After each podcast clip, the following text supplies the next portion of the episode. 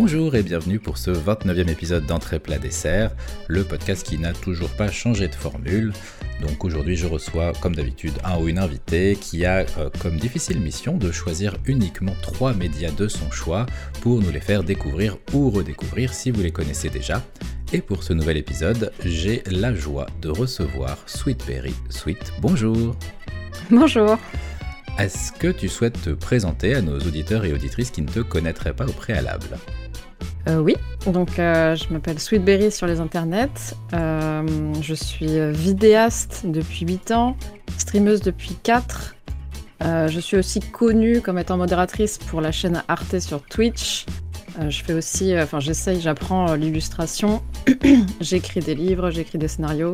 Et là, mon dernier projet en date, c'est de créer un jeu vidéo, un visual novel, que j'espère sortir en janvier 2024. Voilà. Et dont on peut suivre l'avancée sur, sur les réseaux sociaux, parce que tu, tu communiques pas mal sur, sur ce que tu crées au fur et à mesure. Ouais, je me suis dit que c'était une bonne idée de montrer à quoi ça ressemble. En plus, c'est vraiment un projet tout petit, donc c'est facile à montrer en vrai. Si, si c'est pas indiscret, tu utilises quels outils pour, ta, pour créer le, le jeu sur lequel tu travailles en ce moment? Euh, bah c'est, Comme c'est un visual novel, en fait, la solution la plus simple, c'est Ren'Py, euh, qui est euh, un. Je sais même pas comment on appelle ça, en fait. C'est un, un, logiciel et un ensemble de codes, en fait, qui, qui embarque déjà plein plein de choses déjà créées pour faire un visual novel. Donc il y a juste à l'adapter pour ce qu'on veut. Évidemment, moi j'ai choisi la difficulté en adaptant tout, en changeant tout ce qu'il faut. Donc je passe plus de temps à régler l'interface qu'à réellement enfin qu'à mettre mon histoire en ce moment, mais en vrai, j'avance. Je mets des bouts d'histoire, je change l'interface, etc., etc. Et je refais toute l'interface, donc euh, elle va potentiellement pas ressembler à ce qu'on voit d'habitude. Ok, très bien. Bon, bah, quand même un petit peu hâte de, de voir ce que ça va te donner au final. Je, je précise aussi pour les, les, personnes qui ne te connaîtraient pas, euh, enfin, je ne peux que conseiller d'aller découvrir ta chaîne YouTube qui déjà en termes de productivité, tu, es assez impressionnante hein, parce que c'est, il euh, y a quand même. J'ai ralenti, hein. Oui, certes, mais, mais quand même, il euh, y, a, y, a, un nombre de vidéos qui, qui, qui, est assez, assez notable, de qualité aussi, parce que il faut les deux. Euh, donc vraiment, n'hésitez pas que ce soit pour de l'analyse, pour découvrir des œuvres même, dont il va pas forcément être question aujourd'hui, donc pour en découvrir d'autres, tu as mm. même différentes thématiques sur ta chaîne, euh, que ce soit sur le, une analyse des, des, différents symboles et leur utilisation dans, dans différents médias. Euh, je me souviens bien, je crois que le dernier dans ce cas-là, c'était sur Assassin's Creed, si je dis pas de bêtises. Euh, ouais, et il euh, y a même là, dimanche, parce que là on enregistre un, un jeudi, y a, hum, je vais parler d'une série, c'est la première fois que je m'attaque à une série. Et je vais beaucoup parler de symbolique. Enfin, beaucoup. Je vais parler de symbolique, donc donc voilà, ça me fait plaisir. ok. Bon, bah, vous pouvez. Enfin, elle sera déjà sortie au moment où ce podcast arrivera, donc euh, vous pourrez aller la voir. Et si vous voulez aussi une ambiance détente, il y a aussi ta dernière vidéo à ce jour qui est euh, celle de, de, ton voyage au Japon avec Lys Sombre mm. Ciel, mm. qui euh, est parfait si vous voulez vous détendre. Franchement, c'est. Que ce soit les, les, les, les, petites ambiances musicales derrière ou les, différents, les différentes vidéos que, que tu as inclus dedans c'est vraiment bien pour se mettre dans des bonnes conditions pour, pour travailler. Enfin, c'est très très sympa. Ah. Ça me fait plaisir parce que je pensais pas du tout euh, à ça quand je l'ai créé en vrai. Ah bah euh... c'est voilà, c'est l'effet que ça m'a fait en la regardant. C'était ah vraiment, trop bien. Hein. J'étais détendu. Je me permets une dernière recommandation.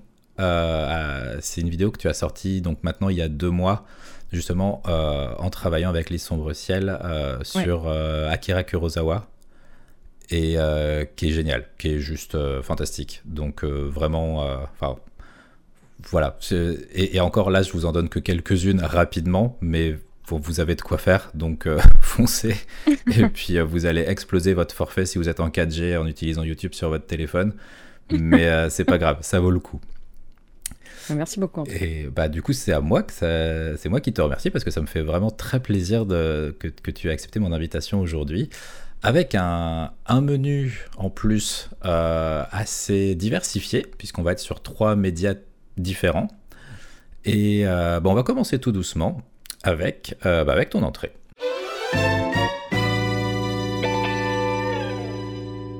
Cette entrée, elle est musicale. avec un groupe de musique qui nous vient de, du, froid, si je dis pas de bêtises. Oui. Oui, c'est Calandra, c'est un groupe de musique folk nordique et je crois même qu'ils viennent de Norvège, pour être précis. En tout cas, tous leurs clips sont tournés en Norvège. Mhm. Et, euh, et, je l'ai choisi parce que euh, donc c'est un groupe de trois personnes. Donc c'est un groupe très très petit.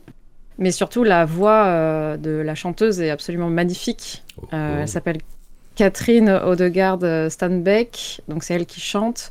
Et on a deux guitaristes, ce qui est assez drôle en fait. Euh, le premier s'appelle Yogir euh, Daimailand et le deuxième c'est Florian Bernard Doderlein Winter. il a un nom. le dernier ferme la porte, comme on dit. Euh, donc voilà, euh, c'est vraiment un tout petit groupe et, est-ce que... et en fait, je l'ai découvert vraiment par hasard. en 2020, en fait, je sais pas pourquoi, j'ai une période assez étrange dans ma vie où d'un seul coup, je me suis mis à jouer à Hades euh, donc le célèbre jeu de Super Engine Games. Mhm. Au même moment, euh, je ne sais pas pourquoi, comme une envie de pisser, il fallait que je réécrive euh, trois romans que j'avais écrits quand j'étais adolescente. Et en fait, pour écrire ces livres, j'ai marché tous les jours et j'écrivais tous les jours. Et j'écoutais en permanence la playlist Northern Spirits sur Spotify. Et en fait, bah, c'est un regroupement de groupes nordiques. Mhm. Et dedans, il y avait Calandra, et, euh, c'est une des rares, euh, c'est une des rares que j'ai retenues. c'est un des rares groupes que j'ai retenu de cette playlist. Et depuis, euh, dès qu'ils sortent un single ou un album, je me rue dessus et je et c'est, je suis jamais déçue. C'est et d'ailleurs, c'est comme justement Hades avec Darren Korb.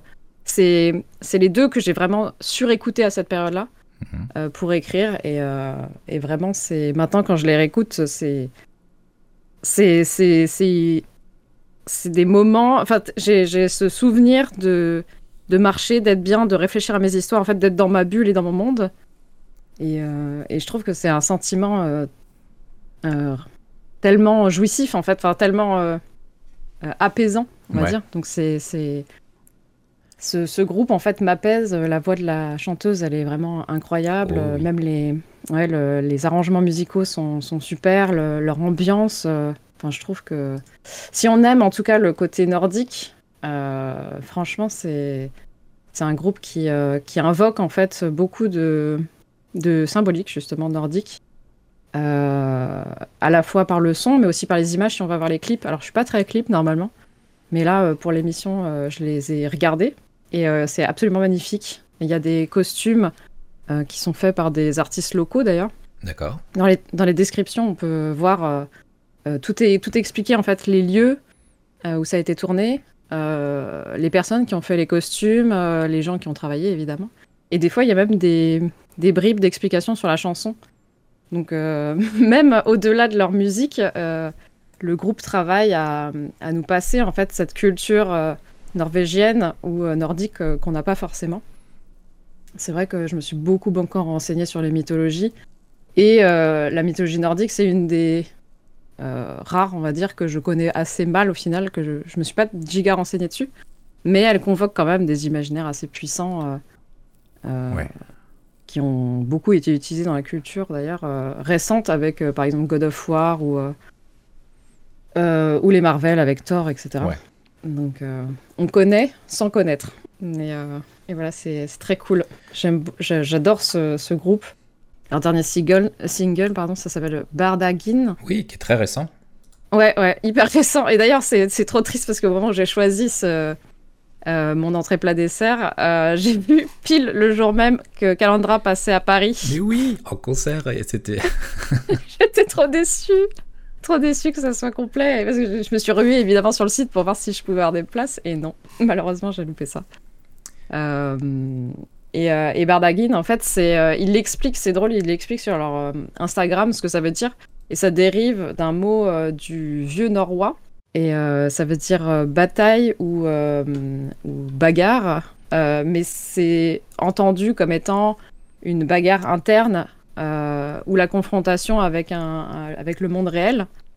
Et ils expliquent que eux, dans leur chanson, ils voulaient explorer le paradoxe de se sentir inutile et que tout ça, en fait, c'est, c'est, on le ressent tous, de toute façon, à des moments de notre vie. Et est-ce qu'on va se battre ou est-ce qu'on va se laisser, se laisser submerger, en fait, par ce sentiment, alors que c'est complexe, en fait. Enfin, la vie est complexe et il faut pas... En gros, il faut se battre contre ce, ce problème interne qu'on a de, de se croire tout petit et inutile. voilà, et je trouve, euh, je trouve ça intéressant euh, de découvrir parce qu'évidemment je ne parle pas, je ne parle pas le norvégien, donc je ne comprends pas les paroles, mais euh, j'aime, j'aime, j'aime quand on m'explique ce que les auteurs ou autrices ont voulu dire dans leur dans leurs œuvres. Qui va souvent au-delà de la simple traduction littérale des textes. C'est toujours intéressant d'avoir mm. la, la, bah, la, la, symbolique que, que les, les, mm. auteurs et autrices ont, ont souhaité transmettre euh, derrière des paroles qui peuvent euh, de prime abord avoir un, comment dire un sens assez euh, parfois classique mais du coup par, contre si jamais vous découvrez Calandra là après l'écoute de ce podcast en, avec Bardagin comme premier morceau il n'est pas complètement représentatif du style de Calandra il est il est un peu il est un peu plus enfin justement il y a, il y a, mm. comme Enfin, il y a beaucoup de genres qui se mélangent. Il y a quand même une, une identité qu'on retrouve euh, au fil des chansons, mais euh, ça peut vraiment varier dans, dans les tons rock ou euh, trip-hop au fil d'une chanson à une autre. C'est vrai. Et, euh, et, ils chantent pas toujours en, norvégien, ils chantent aussi en anglais. D'accord. Et, et, ma chanson favorite, c'est Brave New, New World, ouais. Qui parle en fait, enfin qui, c'est trop mignon parce que c'est c'est vraiment un appel à lutter contre le monde oppressif de, de maintenant mais euh, en prenant son temps et euh, en se forçant pas, euh, enfin se mettant pas dans un burn-out non plus. Donc c'est vraiment tout mignon comme chanson et en même temps c'est hyper fort je trouve. Enfin il y a des paroles qui sont, il y a des strophes qui sont vraiment très très fortes. Enfin vraiment c'est ma favorite et et celle que j'aime aussi beaucoup c'est Elvegen c'est avec euh, celle-là que je les ai découverts. C'est une reprise en fait de Wardruna, oui. qui est un autre groupe norvégien que je que j'ai écouté aussi et, et, bizarrement je préfère la cover. Bah, tant mieux pour eux. Je veux dire, Ça, ça, montre aussi. Euh, il y a beaucoup beaucoup de monde euh, qui, qui, qui, a découvert Calandra au travers de cette de cette de cette cover.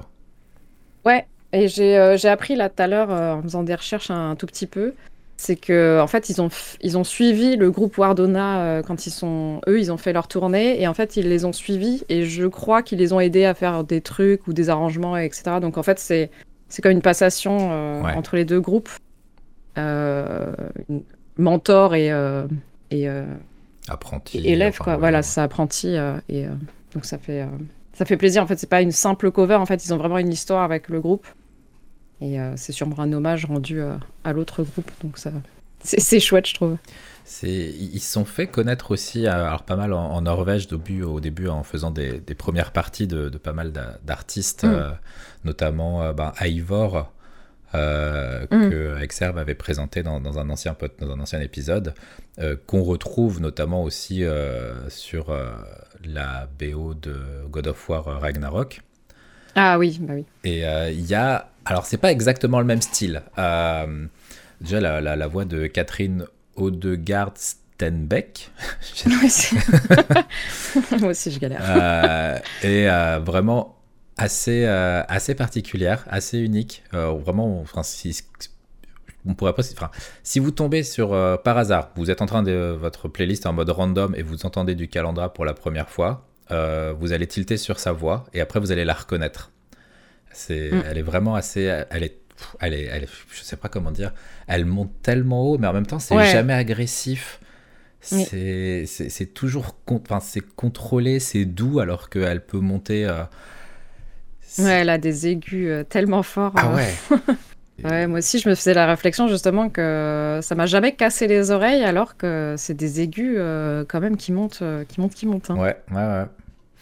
Et donc vraiment le côté justement, ça, ça, ça, rentre dans la, ce côté ambiant, euh, mm. de, parce que ça, il y a une vraie atmosphère qui, se, qui se dégage, qu'on enchaîne les chansons en, en, album complet ou, euh, ou qu'on écoute une seule chanson. C'est vraiment, on est plongé tout de suite dans cet univers. Mm. Oui, on dirait vraiment, enfin, le, ce côté aigu, on dirait presque des, un esprit, euh, soit de la forêt, soit de la mer, qui, qui chante. Qui chante. Enfin, moi, je, je, vois beaucoup de, de fumée, de volultes dans une forêt, une forêt de pins quand je les écoute. Donc, ouais, ils, ont, ils ont une capacité ouais, à, à convoquer des images, en tout cas, qui, qui, qui sont fortes, en fait. C'est rare pour, des, pour de la musique, en vrai. Bah, même si on n'a pas vu les clips, quoi. On se retrouve déjà plongé dans les paysages de leurs clips, alors qu'on l'a même pas vu juste par l'ambiance musicale qu'ils arrivent à créer. Ouais, parce que vraiment, j'avais jamais vu les clips, je les ai vus là tout à l'heure. Euh, ils sont très très beaux aussi. Euh, alors, ils sont, des fois, ils sont un peu euh, classiques, on va dire, mmh. mais il y a quand même cette esthétique norvégienne, ce folklore en fait, un très gros folklore qui est très, très appréciable, je trouve. Tu, avais. Euh, donc, ils ont sorti deux. Alors, techniquement, euh, deux albums, mais le premier, donc euh, celui qui a nota aussi Brave New World dont tu parlais, donc le premier album mm. de 2020, c'est The Line. Je pense que bah, du coup, puisque c'est l'année où tu les as découverts, ça doit être cet album-là que tu as, écouté en boucle. Oui. Et encore, moi, je suis quelqu'un de très étrange. Enfin, étrange, non, je pense qu'il y a beaucoup de gens qui doivent faire pareil que moi. C'est que je n'écoute pas par album je, en fait, je, je tombe amoureuse d'une chanson. Celle-là euh, va tomber euh, très vite dans mes playlists. Et ensuite, euh, je, si j'ai la curiosité, je vais voir d'autres albums. Et après, je picore les, les, chansons, en fait, et je les extrais de leurs albums. Et je ne sais pas écouter un album d'un coup. C'est... Je ne sais pas pourquoi. D'accord. Bon, ça, ça permet de picorer. Ouais, voilà. tu avais pu te pencher sur leur. Euh, parce qu'ils ont fait d'autres choses à côté, donc notamment la, la, BO d'une série, euh, Before Rainers. Euh, non, celle-là, j'ai pas vu. Qui a un pitch assez intéressant, où en fait, c'est des, des anciens habitants donc, de la région de Norvège, qui n'a pas mhm. toujours porté ce nom-là, euh, mais de, différents vraiment, que ce soit euh, de l'âge de pierre, euh, de la période médiévale, etc., qui se retrouvent projetés, on ne sait pas pourquoi, dans notre monde actuel. Et hmm. du coup, on suit un petit peu bah, comment ils arrivent à, survivre dans ce, ce, qui pour eux un, un nouveau monde assez anxiogène. Légèrement. Mais du coup, alors j'ai pas entendu là, encore la, la, BO de cette série. Par contre, en 2022, ils ont sorti un autre album euh, qu'est l'OST d'un jeu vidéo. Ouais, ça j'ai vu, ouais. Alors je connais que de nom euh, Kingdom Two Crowns, euh, donc de Raw Fury. Euh, j'avais essayé de jouer à la démo. Alors, je, je comprends pas tout, tout, ce jeu en vrai. donc il y, y, a une base visiblement, et ensuite il y a des, ce qu'ils appellent des régions, et, ou des. C'est comme des DLC, ou des, je sais pas, des stand-alone, ou je sais pas comment on peut appeler ça. Et j'avais testé la version années 90 ou 80, je sais plus.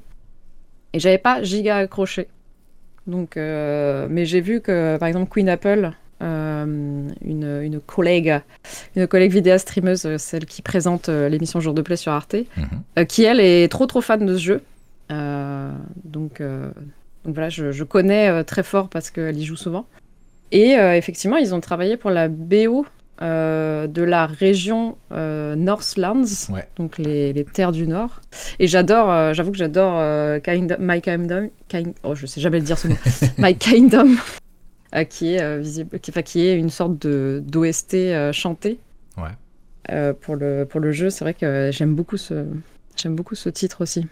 On, entend assez peu la chanteuse sur l'OST de, enfin pas du jeu mais du DLC du jeu. On l'entend mm. un petit peu en fond, mais elle est beaucoup plus discrète que sur leur album euh, mm. The Line. Euh, et euh, j'ai découvert par hasard en regardant que en fait l'OST du jeu de base, en fait, elle est composée par Amos Roddy, qui est le qui a fait les, les, musiques de Citizen Sleepers et In, Other Waters. ah, je connais. Alors, Another Waters, on en a beaucoup parlé. Il faudrait que j'y joue un jour. Mais ouais, j'ai joué à Citizen Sleepers. Ah, bah, bien joué, parce que moi j'ai perdu euh, au jeu de Ce n'est pas en français et je pensais que j'avais un assez bon niveau d'anglais, mais ce n'est pas le cas. Ah, ah oui, c'est vrai que c'est. Il va être traduit, je crois. Hein. Ouais, début d'année, il va sortir, euh, heureusement. C'est bon, alors tu pourras. C'est comme euh, Disco Elysium, quoi. J'ai cru que j'avais le niveau d'anglais et le jeu il m'a mis un petit taquet, mais non, non, je ne crois pas, non. je pense que Disco il est bien plus vénère que, que Citizen Sleepers probablement plus bavard aussi. Euh. Oui, et plus de termes techniques et d'argot ou de, de phrasés qu'on n'a pas, qu'on connaît pas si on n'est pas full bilingue. Ouais, un peu, un peu rude. Moi, celui-là. j'avoue que, j'avoue que Disco, je l'aurais jamais tenté en anglais. Je l'ai attendu, euh, je l'ai attendu euh, en français. Ouais, non, j'ai été très très présomptueux et je suis très vite revenu à ma place. euh, pour, euh, pour en revenir à Calandra, dans les, dans les, les, musiques qu'ils utilisent, donc il y, y, y, a deux guitares. Mm. la voix de, de, la chanteuse, mais ils utilisent aussi des, parfois des instruments folkloriques euh, de la musique scandinave. Donc j'ai découvert des, instruments comme la vielle à roue. Ah oui, oui, euh, je, oui, je connais le nom. Est-ce que je, pense que je connais le visu? C'est et la mora bah harpa. Alors ça, je connais pas. Et la vielle, je la connaissais, mais euh. Je suis en train de me tromper. Je suis en train d'écrire la vieille à roue sur Google. Tout va bien. C'est pas du tout cette image-là que je voulais voir. Mais euh, ouais, c'est. Je me demande si elles sont pas aussi utilisées dans la par Austin Wintory sur la BO de The Banner Saga. Ah, je connais pas du tout ça. C'est pas. que de nom. Peut-être une bêtise, mais bon, voilà, c'est toujours un moyen de découvrir aussi de nouveaux instruments qui sont euh, mm. pas les plus classiques et les plus connus. C'est pour ça que j'adore Darren Korb pour ça parce que. Ah déjà, déjà, il sait chanter et en plus, il joue 600 instruments tout seul comme un grand. Euh, là, là, juste avant le podcast, je suis allée marcher pour et j'ai réécouté du Darren Korb parce que c'est vraiment, euh, c'est vraiment mon petit chouchou. Et, euh, et j'aime m'écouter en, en, détail en fait tous les instruments qu'il utilise et pareil, lui, il va te sortir de la vielle et tout, donc ah que des instruments improbables. C'est ça qui donne la profondeur en fait de leur musique. C'est alors plus maintenant parce que sur euh, Bastion, il a commencé vraiment juste avec les guitares qui étaient chez lui. Oui. Euh, d'ailleurs, ce qui est précision, si jamais vous écoutez les chansons de Bastion avec euh, donc la, merveilleuse voix d'Ashley Barrett, sachez que ce sont des versions qui ont été enregistrées dans le placard à vêtements de Darren Korb. Mais non. Ça m'étonne même pas. Parce que c'était le seul truc qu'ils avaient qui pouvait ressembler de près ou de loin à un Une peu. Caisse de résonance. Voilà. Donc euh, elle était probablement entre des t-shirts et des sneakers. Je sais pas. Voilà. Assise sur les slips. Mais maintenant, je, je, ne peux plus écouter la BO de Bastion sans avoir cette image-là. Et, en même temps, j'ai pas envie de la perdre cette image parce qu'elle me plaît beaucoup et elle colle totalement au, personnage bah, de Darren Korb et d'Ashley Barrett dans leur, euh, leur gentillesse, leur simplicité et en même temps leur, mm. leur talent. Quoi. C'est, même dans un placard à vêtements, elle arrive à te sortir des trucs comme ça. Donc, euh. Mais même euh, pour. j'ai regardé les. comment on ça Les, les making-of de Hades, mm. notamment celui sur Darren Korb, et ça, ça. Son, littéralement, son son PC pour, euh, euh, dit, pour éditer le son, euh, c'est plus petit qu'un, qu'une étagère. Ah le mec travaille sur littéralement 50 cm de large. bon, alors après, il a, il a une pièce vraiment petite, mais il y a sa batterie derrière quand même. Donc, ah et il y a ses 400 guitares, bien sûr, de, tout, de, de, tous les horizons ensuite. Vraiment, il n'a vraiment pas de place. Ah. Euh, et, ça me tue à chaque fois. La, batterie, euh, la batterie un peu électrique euh, pour justement pas trop gêner les voisins. C'est ça, ouais. Batterie. Alors c'est pas sur celle-là qu'il a été champion de, de, rock band, mais il a été champion juste bah, l'année où Bastion est sorti, il a gagné un championnat de rock band avec des potes à lui. Attends, tu connais trop la vie de Corp. J'avoue tout, je suis en train d'écrire un article sur lui, c'est pour ça. Je, de, naturellement, j'aurais pas de principe eu ces infos comme ça à, pouvoir sortir. Je veux cet article. promis. Alors bon, un peu en début d'année, mais bon, ça, ça, finira pas à arriver. J'attends, j'attendrai le temps qu'il faut. Euh, je reviens sur Calandra. Tu parlais de Brave New World, qui est euh, vraiment une très très très belle chanson. Euh, personnellement, ma préférence dans cet album, c'est Naïve, euh, qui a un côté. Justement, on en parlait tout à l'heure avec Barda, Bardagin. Je vais dire Bardagin. On va dire Bardagin. pardon. Euh, plutôt côté rock. Et justement, Naïve m'a surpris complètement parce que bah, pour le coup, en écoutant l'album dans l'ordre chronologique où les, chansons y, sont enregistrées, c'est vraiment une ambiance très légère, très, très un peu éthéréenne. On, bah, voilà, on s'imagine en train de se, les cailler un petit peu, mais en tout cas de prendre du plaisir dans une forêt norvégienne ou alors de vastes plaines qui s'étendent à perte de vue. Et puis d'un seul coup, il y a un côté rock trip-hop qui peut arriver brutalement en plein milieu d'une chanson. C'est euh, c'est vraiment, je trouve, très, très surprenant. Euh, parce que par exemple, si on, rapproche d'un autre euh, groupe qui peut avoir des ambiances un peu similaires, Sigur Rós. Oui, alors lui, c'est oui, c'est tout le temps un peu la même chose. Voilà. Alors c'est très, c'est très bien, Sigur Rós. Oui, mais, oui. C'est vrai qu'il n'y a pas cette diversité de... qu'il oh. peut y avoir un peu plus chez Calandra. Voilà. Toi, tu es plus porté sur le côté un peu ambiance calme ou euh, quand il quand il commence à ressortir des guitares de manière un peu plus ostentatoire, ça te, ça te convient toujours?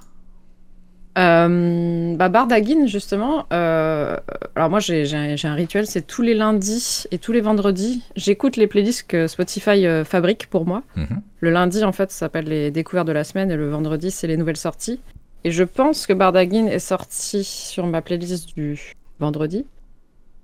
Et, et en fait, je l'écoute quand je travaille, donc je ne sais jamais ce qui va passer parce que je ne vois pas les titres. Et en fait, à un moment, je fais oh, putain, mais c'est trop bien ça et là, je découvre que c'est évidemment Calandra.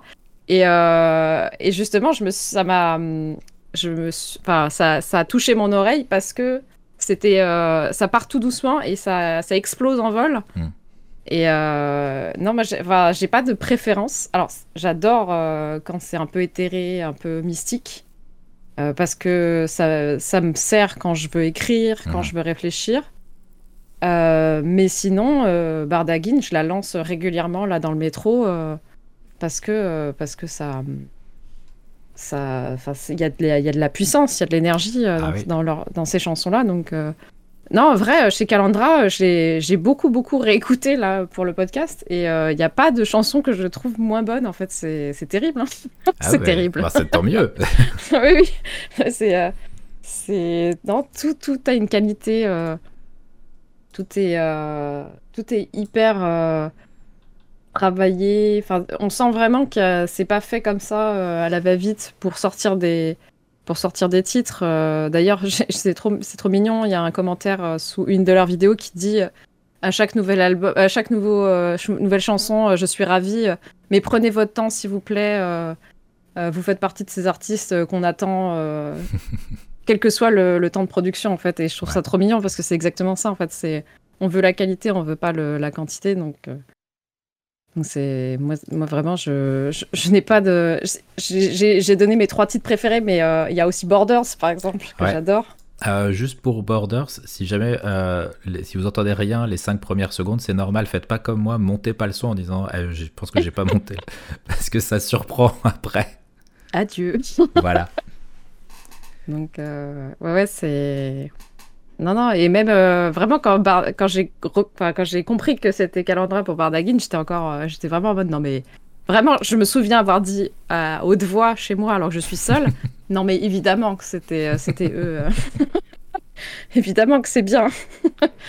non c'est Ouais, non, j'aime les deux en fait. J'aime les deux parce que ça, justement, c'est pas les, on n'écoute pas les, les, musiques forcément pour la même chose. Ouais. Euh, il y a des musiques pour être détendu, euh, relaxé, pour réfléchir aussi. J'ai une playlist vraiment spécifique pour écrire, donc réfléchir. Mhm. Et c'est des, souvent c'est des musiques euh, où il n'y a pas de paroles pour pas me perturber.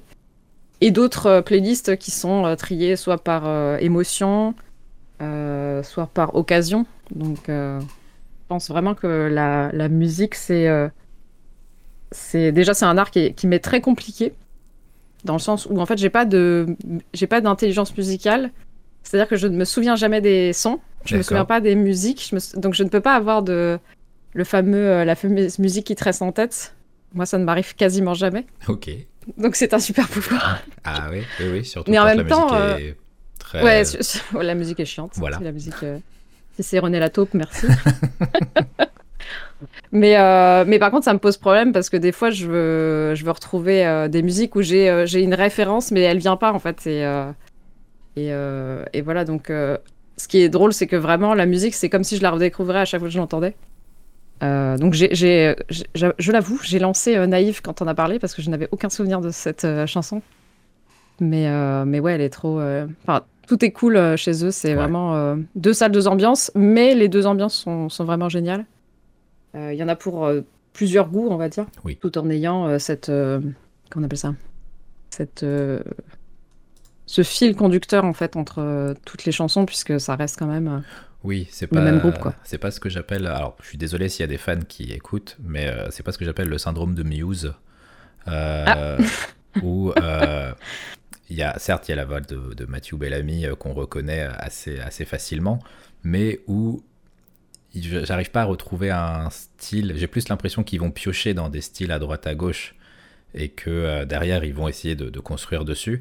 Mais euh, moi, j'aime bien qu'il y ait une identité fixe, euh, vraiment euh, d'un point de vue sonore, d'un point de vue acoustique, par exemple, ou sur, sur les groupes de, musique que j'aime écouter, où je, peux reconnaître, juste en écoutant, je vais dire, ok, je sais que c'est ce groupe-là. alors, sans non plus tomber dans où tu te dis, bon, ce, difficile de faire la... toujours la même chose. Voilà, c'est un peu tout le temps la même chanson. Là, pas du tout avec Alandra. C'est vraiment euh, mm. c'est ce juste milieu entre l'identité musicale très marquée, euh, le fait que malgré tout ils arrivent à nous surprendre et que jamais on a l'impression de réécouter deux fois le même morceau. Mm. Ouais. Ouais ce, renouvellement perpétuel tout en gardant une base euh, personnelle forte, quoi. Ouais. C'est la marque des. Bah, j'espère vraiment que d'ailleurs avec l'arrivée de là, avec la sortie récente de Bardagin, que ça annonce peut-être, alors à leur rythme, je suis tout à fait d'accord avec la personne qui a mis ce, commentaire. Ce commentaire, ouais. Euh, mais que ça annonce peut-être euh, des sorties parce que bah du coup j'ai découvert Calandra grâce à toi. Je ne connaissais pas du tout et c'est quand tu m'en as parlé que je suis allé écouter, j'ai fait oh toi tu vas direct dans la playlist. Pop pop pop, CTRL-A, CTRL-C, CTRL-V. Et puis euh, ça va être vite réglé cette histoire. Euh, je, repense euh, à un truc. Tout à l'heure, tu parlais de, ton utilisation de la musique. Alors, je ne veux pas me centrer sur Calandra spécifiquement, euh, mais c'est une question que je me pose souvent et j'aimerais bien avoir ton avis dessus. Est-ce que tu écoutes la musique qui colle avec ton émotion du moment ou est-ce que tu ah, écoutes la, musique qui va dicter ton émotion à venir? Bah, En vrai, c'est toujours la même réponse. Ça dépend en fait. Euh... Il y a des moments où ouais, je vais écouter spécialement de la musique triste parce que je suis triste, parce que je veux m'enfoncer en fait dans la tristesse. Et des fois, euh, j'essaye de pallier cette tristesse en écoutant l'inverse. Bon, alors je vais pas mentir, des fois, souvent ça marche pas. oui, oui, oui. Et euh, ça, en fait, c'est vrai que la tristesse, c'est un, c'est un sentiment qui, qui demande, enfin, où il n'y a pas assez d'énergie. Donc si on commence à se mettre euh, des trucs qui hurlent dans les oreilles, bah, généralement c'est dur c'est dur en fait de ouais à suivre. Ouais non non c'est je pense que je vais plus souvent euh, aller dans l'émotion qui que j'ai actuellement. Même si quand je suis joyeuse j'aime bien écouter des chansons tristes aussi ou des chansons qui, qui appellent euh, le sentiment amoureux ou, euh, ou, des choses comme ça. C'est donc pas René Lataupe. Ah un bon petit René Lataupe. Pour trouver l'inspi franchement il y a rien de mieux. Euh, non, non, pas encore. Non, mon plaisir coupable, j'en ai plusieurs. Mais euh, c'est euh, Kenji Girac. Ok. Je, l'avoue. Ah, voilà, Kenji Girac ou Maître Gims. No King Shame ici. Ça fait partie de mes plaisirs coupables. Très bien. Bah, moi, c'est du, du métal symphonique qui tâche bien, mais très très kitsch. Ah. Donc pareil, tu, tu, tu, visualises le clip, comme pour Calandra, tu visualises le clip avant de l'avoir vu. Par contre, une fois que tu l'as vu, tu fais. Alors, c'était mieux dans ma tête parce que c'était pas en carton le décor. Mais, mais ok. ah bah, il faut avec les moyens du bord. voilà. Euh, pour euh, des personnes qui euh, aujourd'hui, après avoir écouté nous présenter Calandra, souhaiteraient se lancer dans un morceau. Question très difficile vu ce qu'on disait justement sur ce groupe. Est-ce que tu leur conseillerais de démarrer par Brave New World, qui est ta préférée, ou est-ce qu'il il y en a d'autres que tu leur conseillerais de, découvrir en premier? Euh, si ils supportent les voix très très aiguës, ouais, Brave, Brave New, New, World, je pense que c'est la meilleure parce qu'en plus elle est en anglais, donc on comprend ce que ce que ce qu'ils ont voulu dire. Euh, sinon, Bardagin, elle est très cool, hein. Vraiment. Euh, je crois qu'elle monte pas si haut dans les aigus dans celle-là. Je crois pas. Mon problème, c'est que je me souviens pas des musiques. Mais euh, avec Bardagin, au moins, on a cette ambiance euh, à la fois mystique et euh, un peu énervée. Mais pas énervée dans le sens agressif. C'est juste de la puissance, en fait. Oui, oui. T'as pas l'impression qu'on te gueule dans les oreilles. Oui, c'est ça. L'une ou l'autre. Et après, tout le reste. Très bien. bah, Ou elle, veut, en vrai. Elle veut aussi. Euh, aussi. Elle veut c'est très. Euh, là, par contre, c'est vraiment très, très nordique dans l'esprit. Là, on est vraiment dans le pur nordique.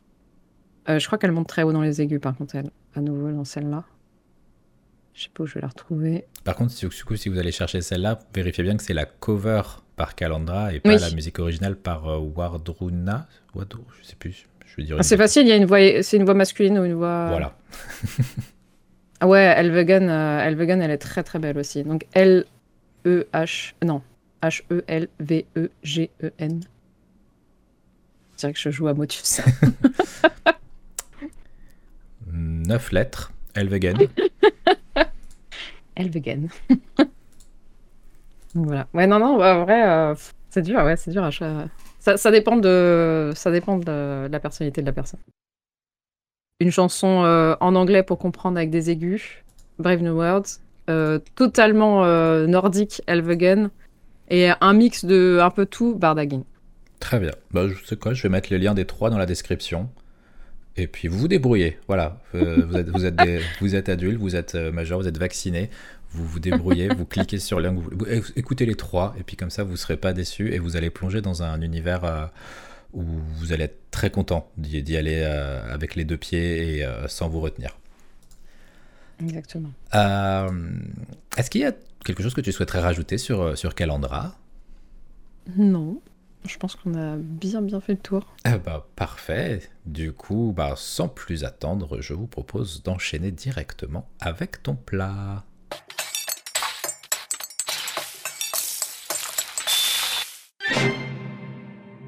Nous revoilà pour la deuxième partie de ton menu, du menu que tu nous as préparé aujourd'hui.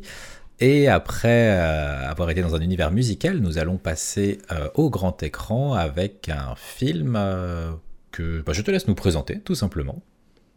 Donc ça s'appelle Le Bleu du Caftan, c'est sorti en 2023.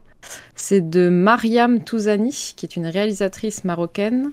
Et nous avons donc en actrice en actrices principaux, puisque en fait ils sont pas beaucoup quand même.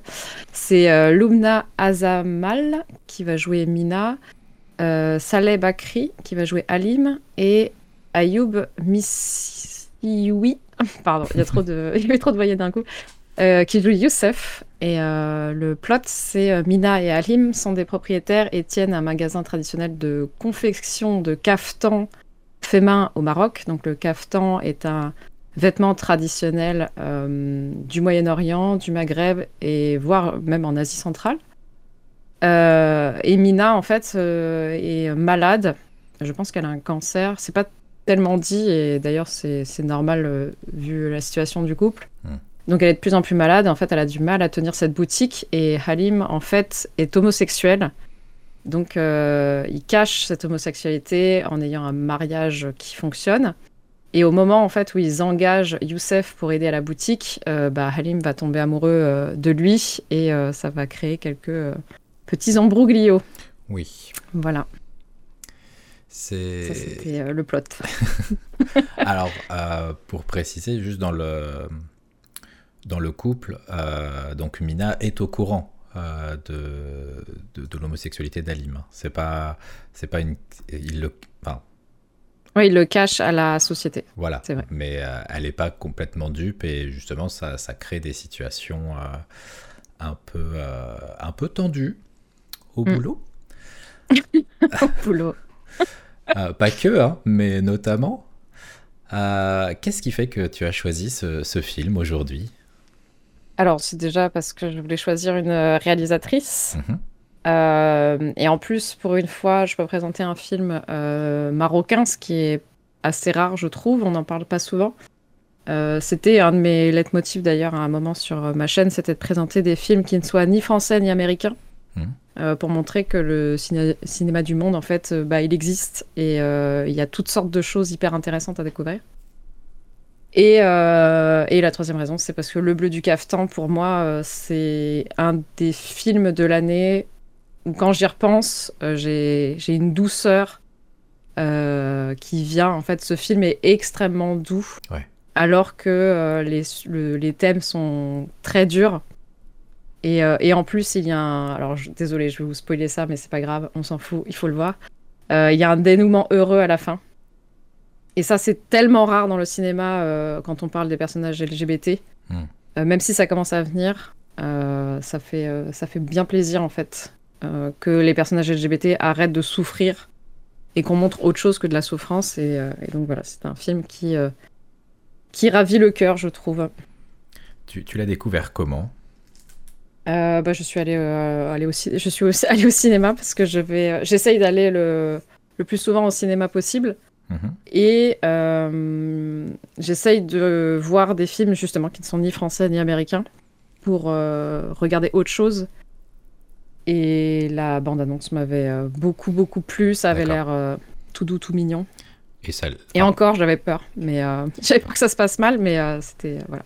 Ouais, c'est bah, toute la, la partie. Enfin, évidemment, il y a, comme je disais, il y a des situations parfois un peu tendues dans le film, mais il n'y a jamais de d'agressivité, voilà, de violence.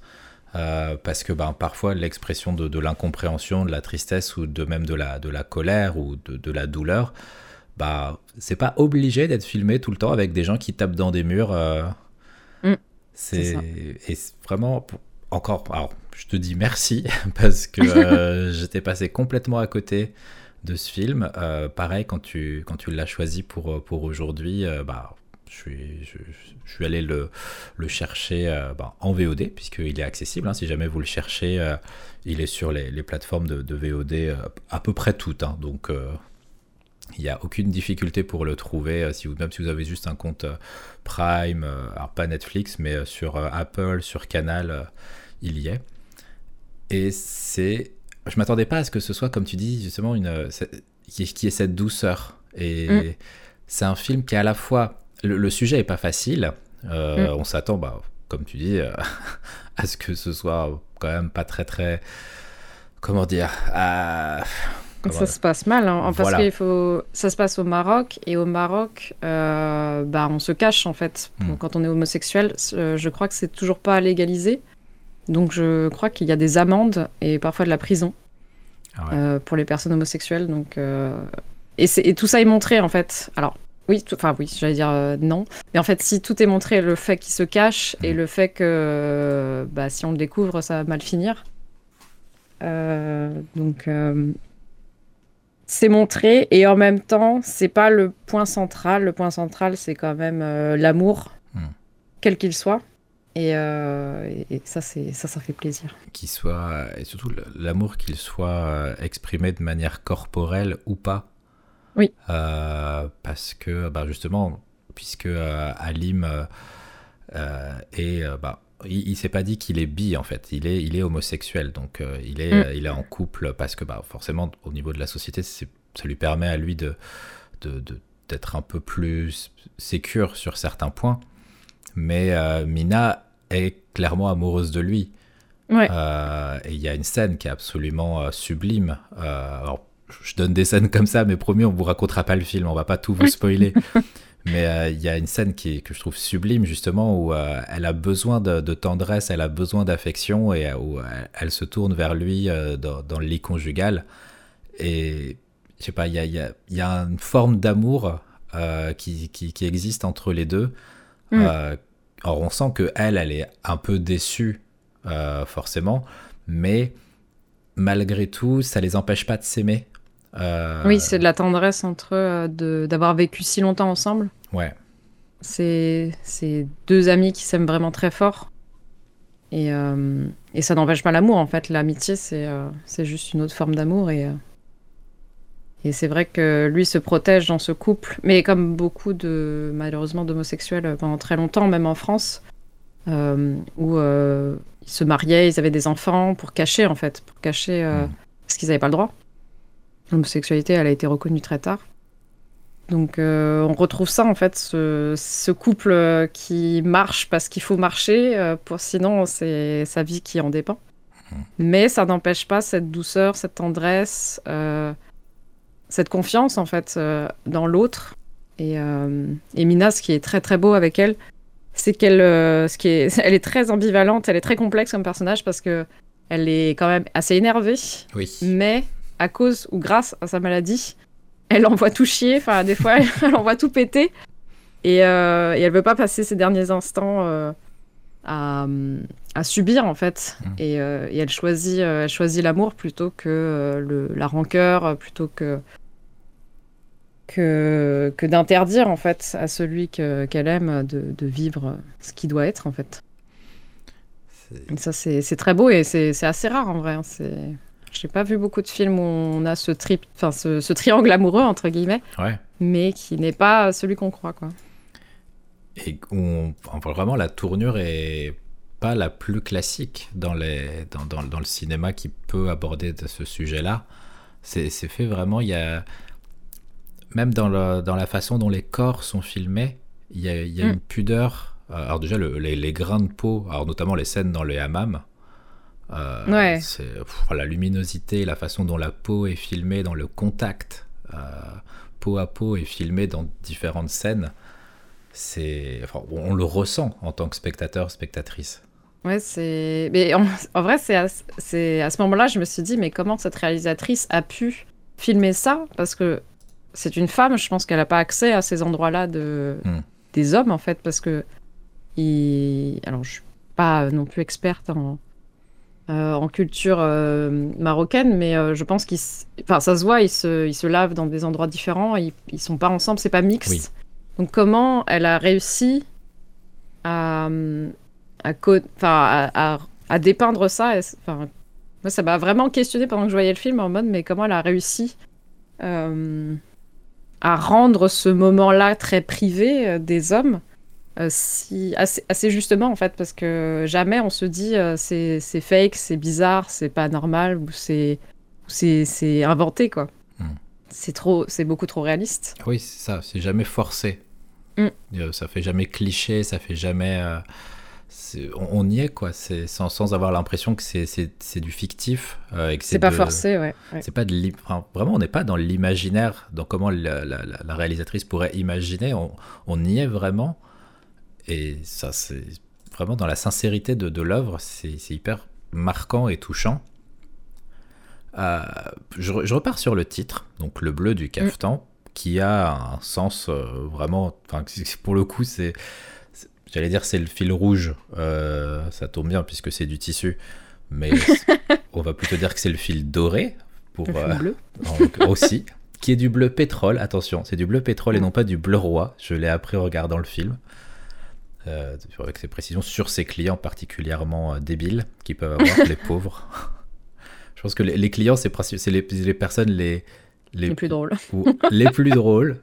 Et aussi, c'est très réel. Dans, dans, la, dans le rapport entre clients et, euh, et commerçants et comment ils peuvent se faire parler, comment ils peuvent mm. avoir des souhaits irréalisables. Enfin, c'est. Ouais, ouais, ouais. C'est. Quand on fait du, du métier de vente ou des métiers créatifs où on doit avoir des, des briefs clients, euh, je me suis retrouvée là-dedans. Et les ah. réactions de Mina sont, sont, très très drôles en vrai. Ah ouais, à un moment juste, elle, euh, elle en a ras le cul. Genre, elle va plus se faire marcher dessus. tu sens que les gens, ils ont pas l'habitude. Mais euh, c'est et ça fait plaisir. Ça fait franchement plaisir. C'est aussi ça, c'est que le, personnage de Mina, c'est pas du tout un antagoniste. Euh, je veux dire, c'est pas, c'est pas un film de euh, Alim et Youssef euh, sont amoureux et Mina les empêche mm. d'être ensemble. C'est vraiment pas ça, quoi. C'est le, chaque personnage a, un, rôle important, doux, auquel on peut s'attacher. Mm. C'est pour ça qu'il y a des scènes très très belles à la fin. Oh, Notamment. On peut rien dire, mais. Non, mais non, mais oui, mais ça. C'est. Je, dois, je suis pas censé pleurer en plein podcast, même si ça se verra pas, mais quand même, pour le coup, j'étais dans le canapé et j'étais à bon. Très bien. On va respirer. On va, voilà, hein, on va pas écouter du René Lataupe tout de suite. On va, on va attendre un peu. Euh, mais effectivement, oui, par rapport au, titre, donc le bleu du caftan, donc on a la couleur, euh, là en l'occurrence le, bleu qui est, qui est, ramené tout de suite, le caftan qui est donc le, le la, tunique, mais c'est surtout mm. un, film qui, qui, a une, aussi une manière de, présenter le, tissu. qui, est filmé, enfin sur le travail, sur le, travail des mains, sur le, le, le travail manuel de la création du cafetan. Enfin, c'est vraiment c'est assez, assez incroyable dans l'importance que ça a aussi la symbolique de, ce bleu dans, dans, le film. Elle est, elle est assez, assez importante. Bah, le problème avec les symboliques, c'est que sauf si euh, j'ai, euh, je trouve la, la raison pour laquelle ce symbole est utilisé par l'auteur ou l'autrice, euh, bah, c'est que des suppositions. Donc là, je peux que supposer ah oui. que ça représente la masculinité, mais j'en sais rien. Je n'en sais rien en vrai. Ou alors cette liberté, parce que le bleu peut être aussi symbole de liberté, ou, ou je ne sais pas, peut-être que les caftans sont, sont souvent bleus au Maroc. J'avoue que là, j'ai pas la réponse. Même si, euh, même si j'ai noté effectivement moi aussi ce, cette importance en fait de, du caftan justement. C'est pas pour rien qu'il est dans le titre. C'est que déjà le film permet de découvrir ce savoir-faire. Euh, j'avoue que je connaissais pas du tout comment ça se faisait. Et là, on découvre bien que c'est un travail euh, long, c'est vraiment traditionnel, qui a ça va être une filiation entre, entre Halim et, euh, et Youssef ensuite euh, pour garder en fait ce savoir-faire. Et ça apporte beaucoup de sensualité puisque filmer les mains généralement c'est pas anodin. Mm. Et il y a beaucoup de sensualité quand il y a un toucher de bah, du tissu, mais aussi ensuite quand il faut manier le sais pas plus comment ça s'appelle. l'aiguille, je crois. l'aiguille, le fil, etc. Le, fil, doré qu'on voit, qu'on voit justement délié euh, pour avoir de la marge, pour pouvoir ensuite faire les, dessins un petit peu sur le cafeton qui sont d'une minutie. Euh... Ouais. Enfin, c'est. Et mm. comme dit une des clientes, euh, oui, mais ça irait plus vite si vous le faisiez. Pour ceux qui le font à la machine. Oui, je peux vite. oui, alors, euh, c'est pas la même chose en l'occurrence. Donc, euh, et là, je veux dire, le, film serait pas le même si, euh, si, si, Alim bossait avec une singère toute la journée. Oui, oui, là, euh, mais c'est là, oui, on voit le, la puissance en fait de l'artisanat hmm. ou de l'artiste en fait de ah faire avec ses mains parce que là vraiment c'est c'est du fait main, c'est long, ça prend des mois. Euh, justement, à cause de la maladie de Mina, ça prend du, enfin, ça prend du retard et tout, donc ils sont en déficit euh, par rapport à leurs clients et tout. Et euh, mais ils s'en, ils s'en fichent en fait. C'est eux, ils sont vraiment dans l'art et l'artiste, mais ça rejoint un peu Calandra en vrai. On est toujours sur des artistes qui préfèrent la qualité à la quantité hmm. et qui renient pas leurs arts pour par rapport au monde moderne qui voudrait qu'on aille plus vite, qu'on fasse du profit. Oui, c'est ça, parce que c'est euh, difficile d'en vivre quand on sacrifie la, quantité et la vitesse de mm. travail pour vraiment se concentrer sur la qualité.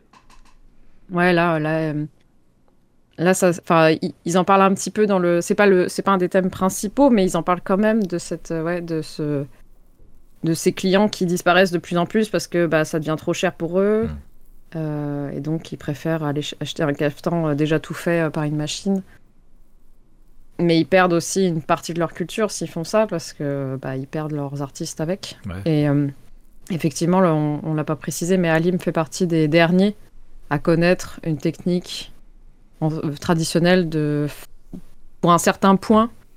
Euh, alors un point comme, comme au crochet quoi, mm. pour faire un certain dessin en fait sur le sur le cafetan et, et ça ça peut pas être reproduit je pense par une machine.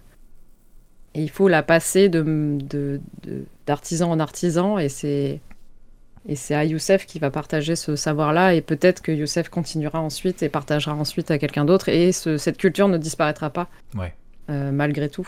Tant qu'il y aura des gens pour continuer à, la faire vivre, ça c'est parce que euh, bah, entre enfin c'est même évoqué euh, au moment où une pièce est amenée pour être entre guillemets réparée mm. et que il explique que bah, dernière ah personne qui savait voilà, que ça, ça dépasse son savoir-faire et que c'est une technique qui, elle, c'est pour le coup, c'est perdu. Ouais, c'est ça. Euh, ce qui est assez terrible dans la Alors, au moment du film, on n'est pas, on n'est pas en PLS sur le canapé sur ce moment-là précisément. sur d'autres, vous serez en PLS, mais pas celui-là. Euh, mais euh, c'est ça, ça, on est obligé du coup de, de, réaliser ça, de se dire bah ouais, il y a du savoir-faire qui disparaît par faute d'entretien, de, de commandes et d'intérêt et de préférence justement d'aller vers la, entre guillemets, la facilité. Mm. Ouais, et le moins cher aussi. Aussi, euh. forcément, qui va ensemble. Mm. les, les, les, trois acteurs, parce que tout tourne quasiment autour d'eux, hein. il y a très très peu, à part les clients, euh, ou euh, vraiment des tout petits rôles secondaires, mais les trois acteurs sont, sont d'une justesse tout au long du film qui est pas si bavard que ça. Non. D'ailleurs, euh, j'ai une amie qui est marocaine et donc elle est née au Maroc, donc elle parle direct marocain et elle m'a quand même spécifié que effectivement, je suis allée vérifier. Il y a euh, l'actrice principale et l'acteur de Halim sont effectivement pas du tout marocains.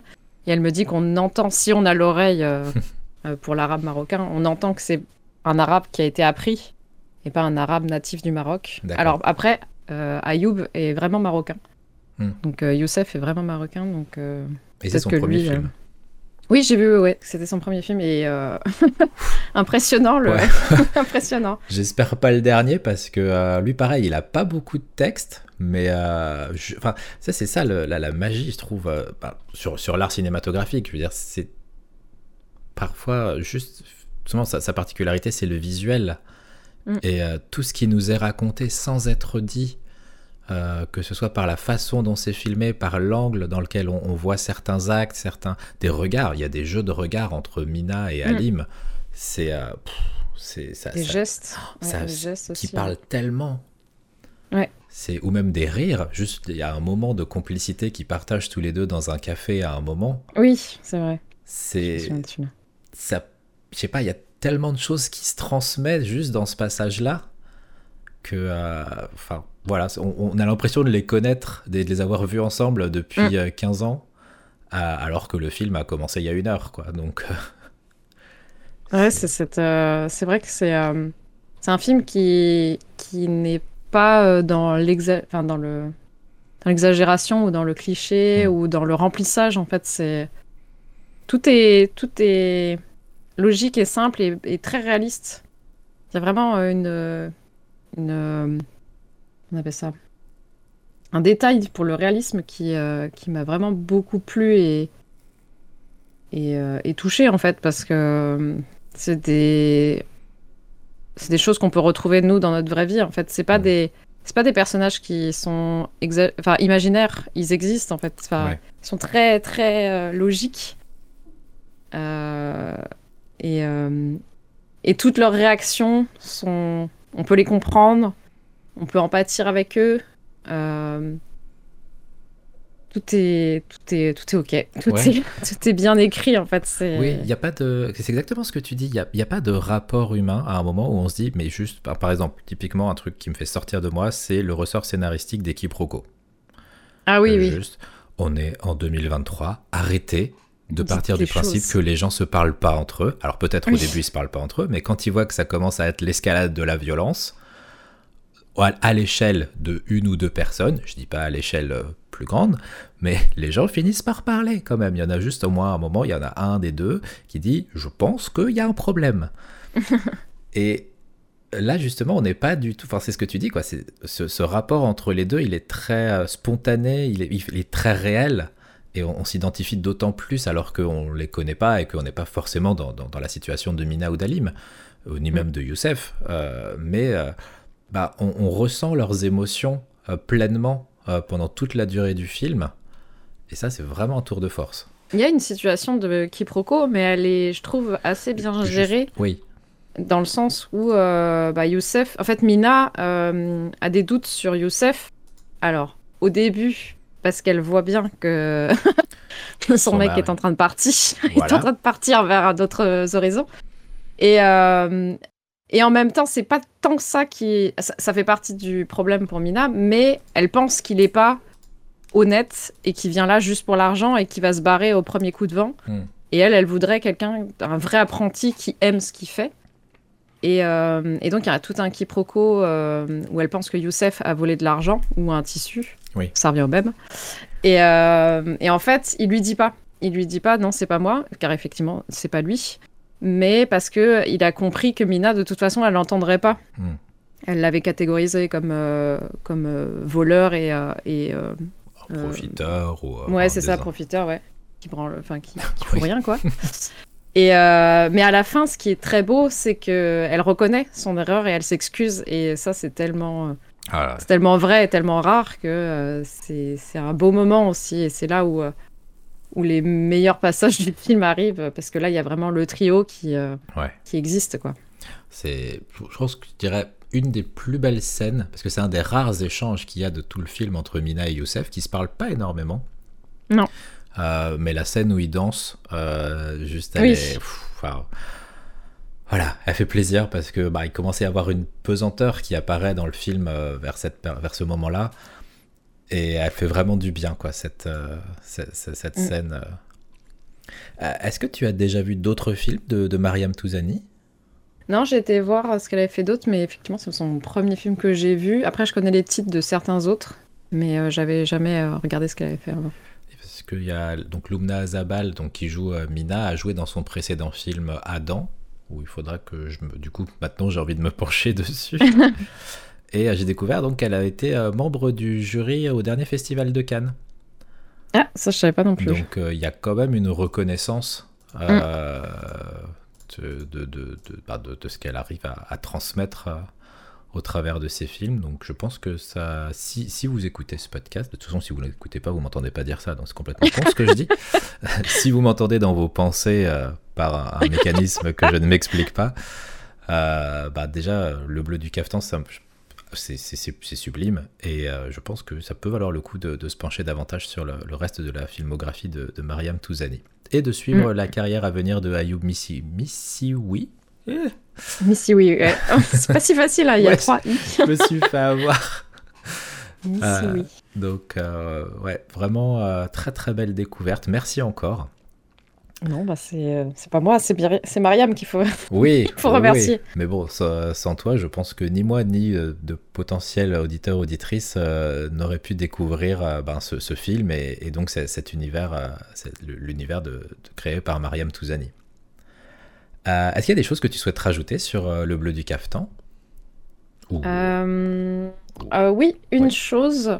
parce que le, un des thèmes qu'on a un peu évoqué, c'est la maladie. Mm-hmm. Donc c'est pas un film facile pour ça, parce que je, je, connais, je connais des gens qui, euh, qui ont peur de la mort et euh, tout ça. Donc là, euh, ça va être un des sujets, c'est la maladie, le deuil, la mort. Mais ce film arrive à ne pas être dans le pathos hmm. et rend ça réel, réaliste, c'est-à-dire que la maladie, elle existe, elle est là.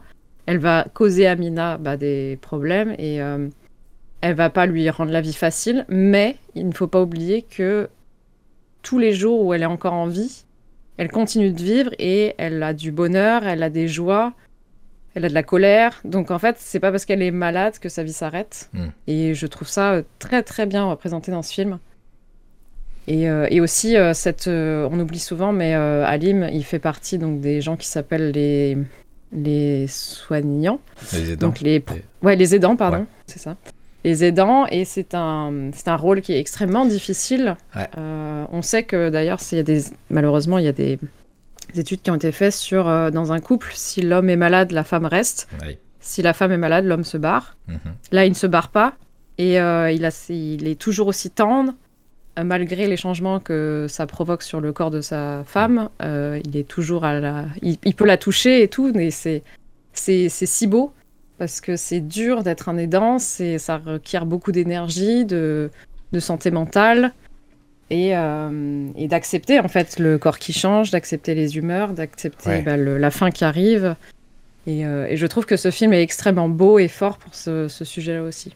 C'est, oui, tout à fait. Il n'y a pas de, je dirais peut-être à un moment une présentation du corps qui peut être difficile pour certaines personnes si vraiment euh, c'est quelque chose qui, qui, qui vous qui, qui, est difficile pour vous. Euh, mais euh, souvent sur, sur les aidants, il peut y avoir cette difficulté d'avoir peur que notre peine prenne le pas sur celle de la mm. personne qui est malade, qui est souffrante et qui du coup bah, est quand même au centre de l'attention et donc c'est sa douleur, sa peine et c'est son ressenti qui doit primer.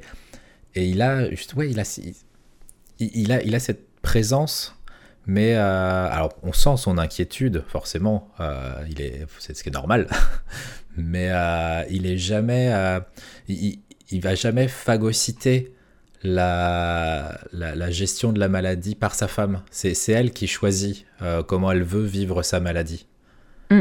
Ouais, même si il veut quand même euh, qu'elle mange et tout, parce que c'est vrai qu'elle se dénourrit, mais, euh, mais il comprend en fait que des fois elle peut pas en fait. Oui. Donc, il, ok, il a peur, ok, il voudrait que ça se passe mieux, mais il accepte aussi que bah, il est pas, c'est pas lui qui choisit. Voilà. C'est comme ça, c'est la vie. Et, euh, c'est bien, bien, bien écrit pour ça. Ouais, vraiment. comme tu disais, pas du tout dans le pathos, quoi. aucun moment. Euh, le, film n'est pas tiers-larme. J'ai pleuré, mais il n'est pas tiers-larme. Attention, c'est deux choses très différentes. Oui, oui, il sort pas les violons. Euh. Ah, non. ah non, la musique est extrêmement discrète. oui, je m'en souviens pas. Alors moi, les... par contre, c'est un bah, comme toujours avec mes problèmes de musique, c'est que je n'entends pas forcément les musiques pendant les films. Donc des fois, je les réécoute hors du film pour voir ce que ça donne et je n'ai aucun souvenir de la musique. Ah, bah, pour le coup, euh, c'est pas la... contrairement à beaucoup beaucoup de films, euh, la musique ne sert vraiment pas à, apporter une émotion. En fait, elle va, elle va la supporter, elle va l'amplifier mais elle va c'est pas la musique qui va nous dire à ce, moment-là il est triste t'as vu je, je, fais une musique Vas-y, pleure maintenant voilà la, musique est pas du tout. Euh, y a, et même la musique euh, diégétique est encore plus. Elle a, elle, a du coup encore plus de sens. Euh, parce qu'il y a de la musique qui apparaît au cours du film et qui a un vrai, une vraie importance. d'ailleurs, que ce soit d'ailleurs musique ou des chants, parce que c'est aussi là que ça transmet beaucoup, beaucoup d'émotions. Mm. enfin bref, vous, avez de quoi faire si, si vous voulez y aller. Gardez-vous quand même une soirée où vous êtes plutôt bien. Hein. Oui. si vous êtes au fond de la dépression, voilà, c'est. Euh, vous gardez-le pour plus tard, mais euh, gardez-le quand même de côté sans l'oublier. Euh, bah, merci beaucoup pour cette présentation du film Le Bleu du Caftan de Mariam Touzani.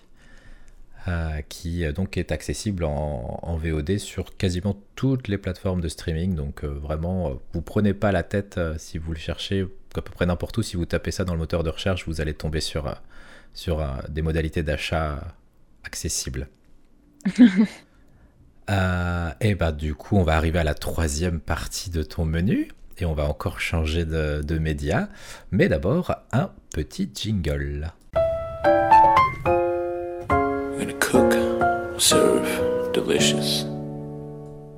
Nous revoilà après ce petit jingle pour euh, aborder le dessert du menu que tu nous as concocté aujourd'hui. Et donc après de la musique, après un film, on va passer à de la lecture, mais version art graphique, puisque tu vas nous parler d'un manga. Oui, l'atelier des sorciers euh, de Kamome Shirahama. Euh, alors, il est sorti, il a commencé à sortir en 2016, dis donc.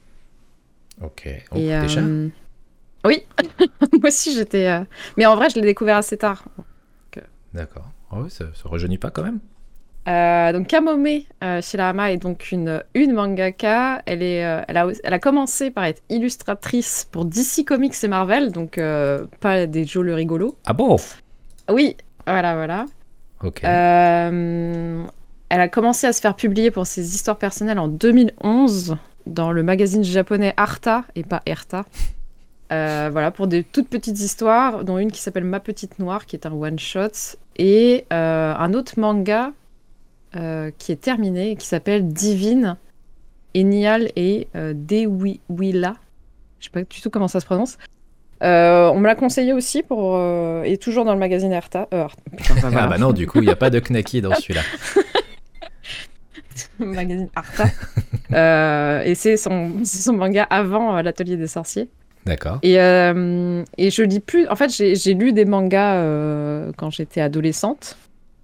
Parce que donc j'ai une relation au Japon qui est assez fusionnelle, dans le sens où j'adore la culture du Japon. Alors, on va, on va, on va croire que je lis que des mangas et que j'étais une grosse fan. Pas du tout. J'ai lu assez peu de mangas, mais j'en lisais quand même. Mhm. Mais euh, moi, ce qui m'intéresse dans le Japon, c'est vraiment sa culture, mais dans tous les aspects. C'est pas que euh, les mangas, euh, les animés, les trucs de weeb. mais voilà. Et en fait, il y a toute une période où en fait, j'ai, c'est comme si j'avais renié cette partie de moi, et donc j'ai arrêté de lire des mangas. Et en fait, récemment, on m'a parlé de l'atelier des sorciers, et je me suis dit, bah pourquoi pas? Pourquoi pas tester? Et, et comme je suis très pointilleuse, j'avais très peur de ce que j'allais trouver. Et en fait, c'est tellement bien que je les achète papier maintenant, d'occasion, parce que comme ça c'est moins cher et que un budget. Ouais, et, euh, et, surtout ça recycle. Mais, euh, mais il, est, il, est, il a atterri direct dans mon top 4 de mes mangas favoris. Donc, euh, ah oui Pour dire. ouais, il est. Il est tout de suite. ok. Non, non, c'est, c'est, c'est une histoire qui qui est d'une telle douceur et de bienveillance. Et il y a des traitements de, de situations classiques, mais sous un angle hyper moderne. Il y a, hum, dans un des derniers tomes, euh, il, y a, carrément un chapitre entier mis sous trigger warning et on nous prévient.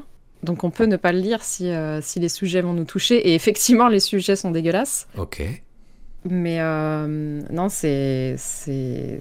Ce, ce manga est d'une maturité et pourtant tous les personnages sont assez jeunes, donc très mignons, adorables, tout mimes, enfin toute, toute mimi. Ah, c'est terrible. c'est terrible, l'atelier des sorciers. Donc, euh, le, plot, en gros, c'est euh, Coco, euh, qui, au départ, est juste une, une, jeune fille qui rêve de devenir sorcière magicienne. D'accord. sauf que dans ce monde, en fait, les magiciens et les sorciers sont censés être naissent sorciers.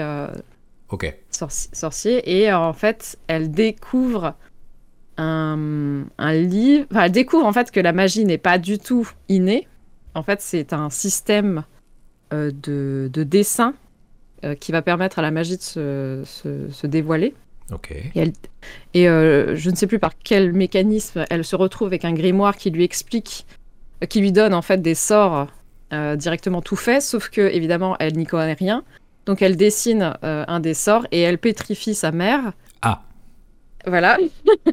et à ce moment-là, en fait, euh, un sorcier qui était, euh, qui était de passage la prend sous son aile pour lui apprendre la magie et essayer de résoudre cet incident. D'accord. Euh, et, donc, elle va découvrir tout le monde de la magie. Elle va découvrir donc ce système, en fait. Enfin, il y a toute une problématique de. de en gros, il y a une chasse gardée. Voilà. C'est elle va découvrir le monde chasse gardée de la magie, puisqu'en fait, effectivement, tout le monde peut faire de la magie, mais c'est juste que les sorciers ont décidé de, de faire croire que la magie n'est destinée qu'à certaines personnes et pas tout le monde. Donc il y a un rapport de pouvoir qui est très euh, fort. Ouais. Et ça pose beaucoup de questions. Et en fait, comme ça pose beaucoup de questions, bah, les antagonistes sont hyper bien écrits. Et donc, ils sont hyper intelligents et, et compréhensibles. Et on peut être pour eux en fait. D'un certain côté, on pourrait être pour eux parce que eux, ils veulent rendre la magie accessible à tout le monde. Sauf qu'en fait, bah, il y a des sorts qui devraient pas être faits. Justement, celui qui a pétrifié sa mère, mhm. parce qu'ils attaquent les, ils attaquent la vie humaine en fait. Ouais.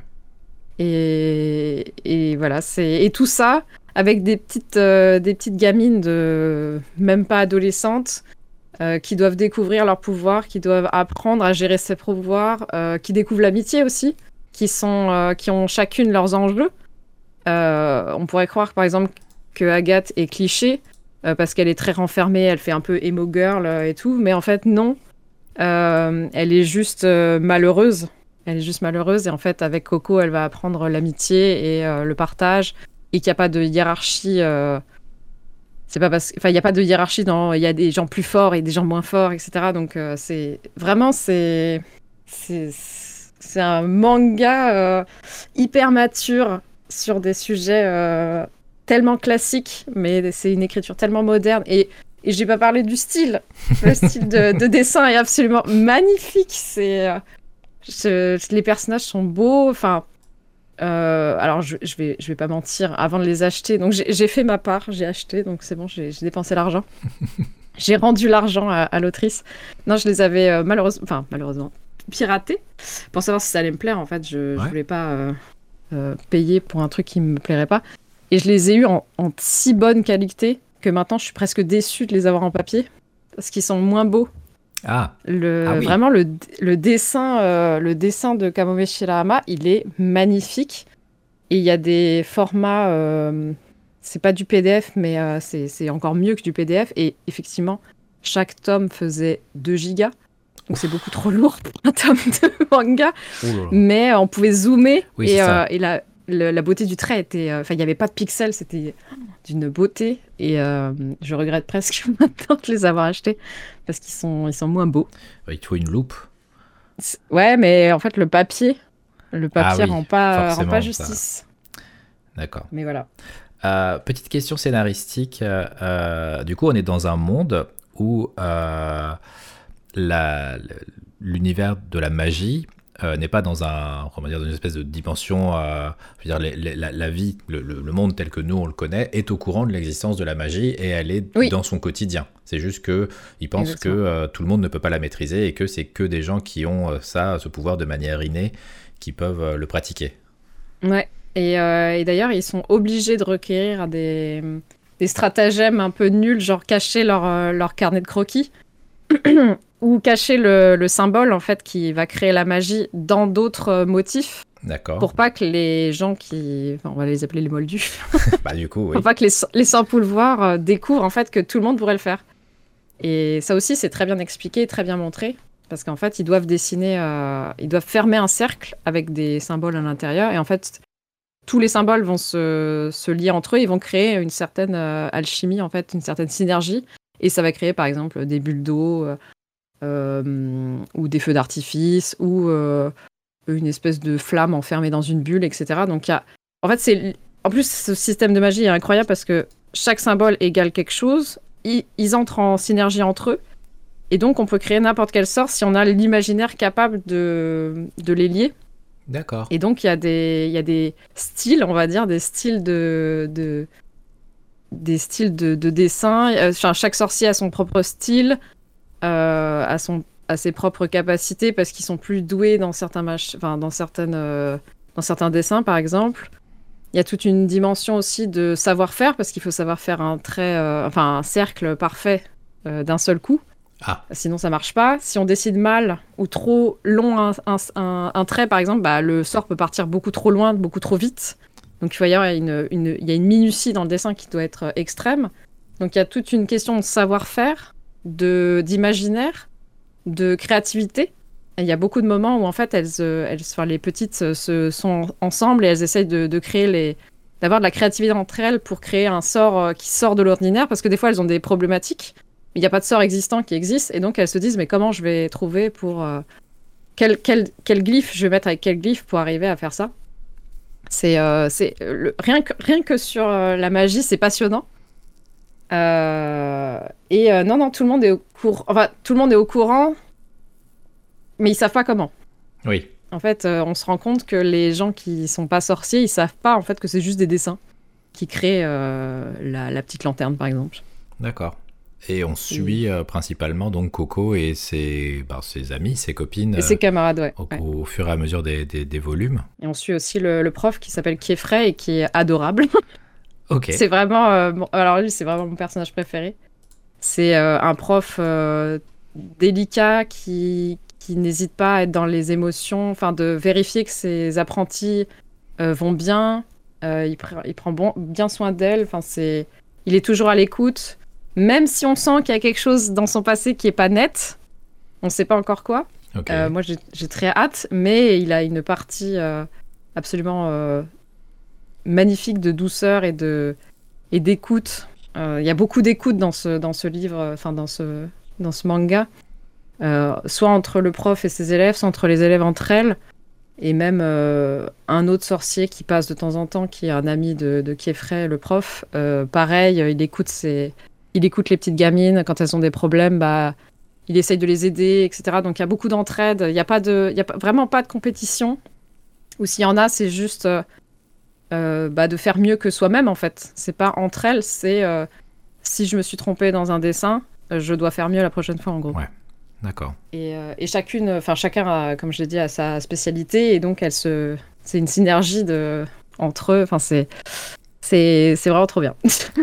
c'est et cet, apprentissage qu'elles ont et qu'on suit au fil des tomes se fait au sein d'un. Alors, forcément, je suis obligé de. Enfin, dans l'imaginaire que j'ai par rapport à ce que tu me dis, je, je, je, me renvoie à ce que je connais euh, via bah, forcément Harry Potter sur un peu cet univers de, magie et de sorciers. Ça se, ça se suit dans un internat où elles sont dans leur vie quotidienne euh, à côté et du coup Keffrey leur fait cours comme on ferait cours euh, classique dans une école euh, normale mais où on rentre chez soi le soir bah, Alors non, elles sont toutes ensemble dans l'école. Enfin, si on peut appeler ça une école, c'est juste une maison. Ok. donc il y a littéralement cinq lits. Euh, donc, euh, il peut pas prendre un milliard de gens avec, avec lui. Il a le droit. Euh, déjà, Coco, c'est un miracle qu'il ait pu la prendre. Je crois qu'il avait trop d'apprentis. mais non, elles ont toutes quitté leur, leur famille pour venir apprendre H24, quoi. bah, Coco, de toute façon, elle a plus personne, donc. Oui. Et hop. Ça s'est fait. mais non, non, ouais, et on suit, on suit leurs évolutions. Et c'est de l'apprentissage. C'est un peu du Montessori en vrai en apprentissage. c'est s'il y a, y a, en gros, il y a, si elles veulent travailler sur un sujet, bah, elles travaillent sur ce sujet-là. Il n'y a pas de, de, choses qui sont trop imposées. Je trouve ça bien aussi. D'accord. Et euh, ouais, du coup, c'est euh, comment dire Elle, elle garde le secret. Enfin, quand je dis elle, c'est au pluriel, donc pas que Coco, mais aussi ses, ses, camarades participent donc à, garder ce secret de, de, de la magie qui est accessible techniquement à tout le monde. Ouais, et c'est un gros thème central des, des, des tomes à partir d'un certain moment. Parce qu'en fait, Coco euh, rencontre un petit gamin, essaye de l'aider et euh, elle rencontre plusieurs euh, gamins en vrai.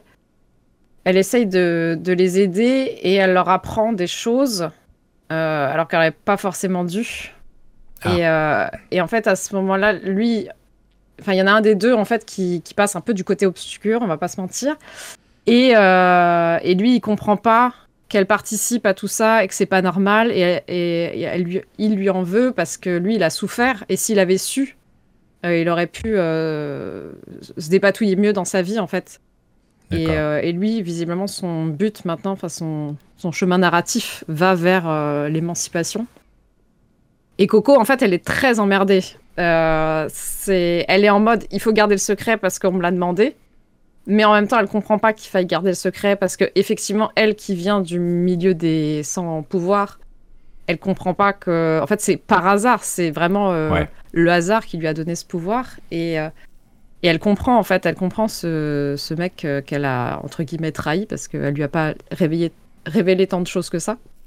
Donc euh, elle est vraiment embêtée et ça, ça, pose vraiment beaucoup de questions et je trouve ça hyper intéressant.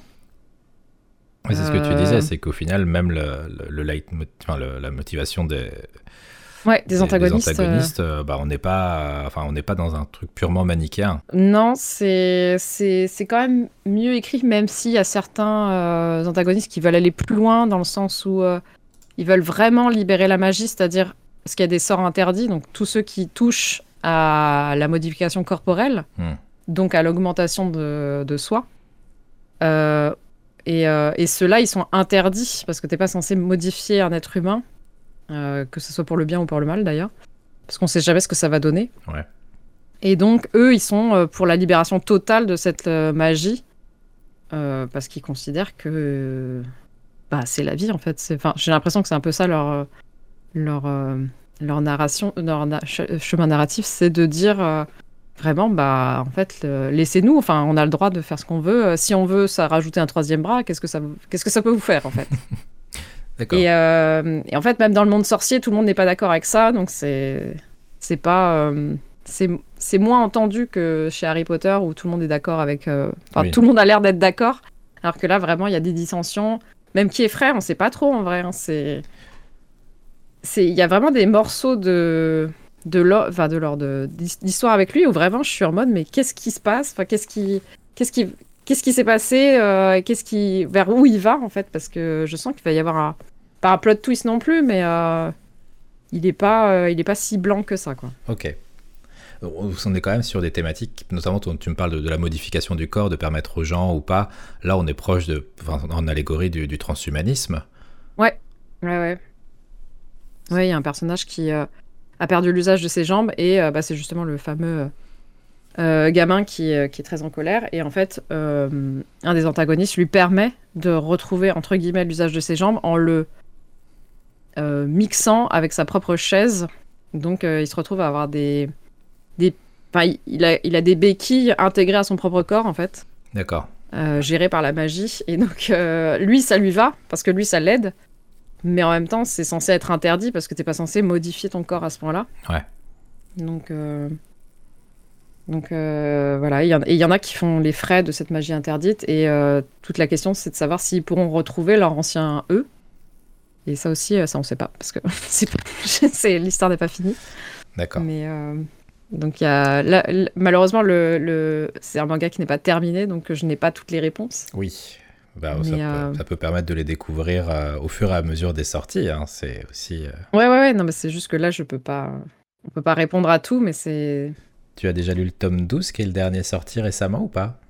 Alors, j'en suis où? Non, j'en suis au 11. D'accord. faut que j'aille chercher le 12.